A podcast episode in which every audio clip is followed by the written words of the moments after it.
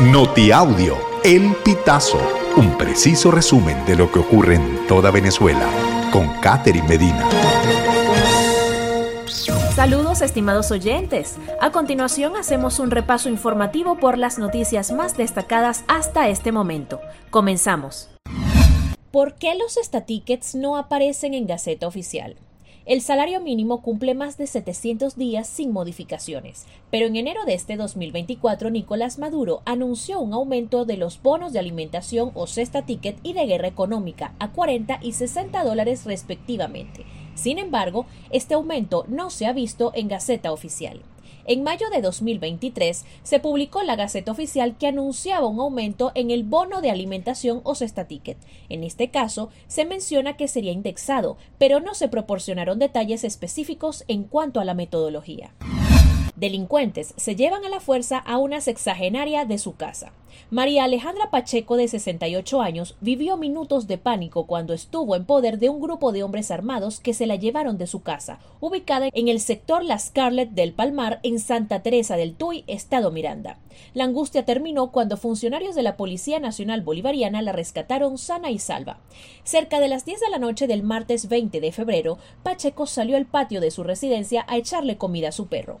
Estaba con una amiga que la acompañaría luego a surtir su vehículo de gasolina. De pronto, cuatro hombres armados sometieron a ambas mujeres y a dos hijos de Pacheco que se encontraban dentro del inmueble. Michelle Bachelet y ex cancilleres piden que no se consolide tendencia dictatorial en Venezuela.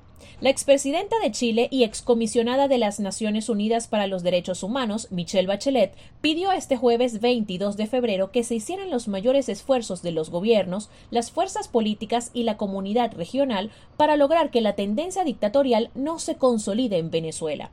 La declaración de Bachelet la hizo en conjunto con 18 ex cancilleres latinoamericanos, varios exministros, embajadores y académicos que conforman en total una lista de 65 destacadas personalidades. Venezolano muere en guerra de Ucrania. Su madre ruega a España repatriar el cuerpo.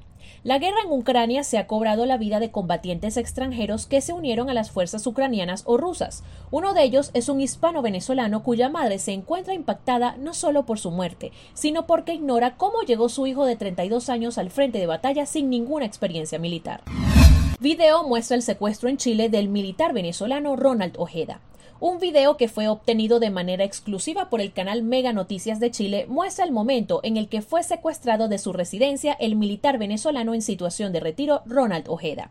El incidente ocurrió durante la madrugada del 21 de febrero, cuando un grupo irrumpió en la residencia de Ojeda.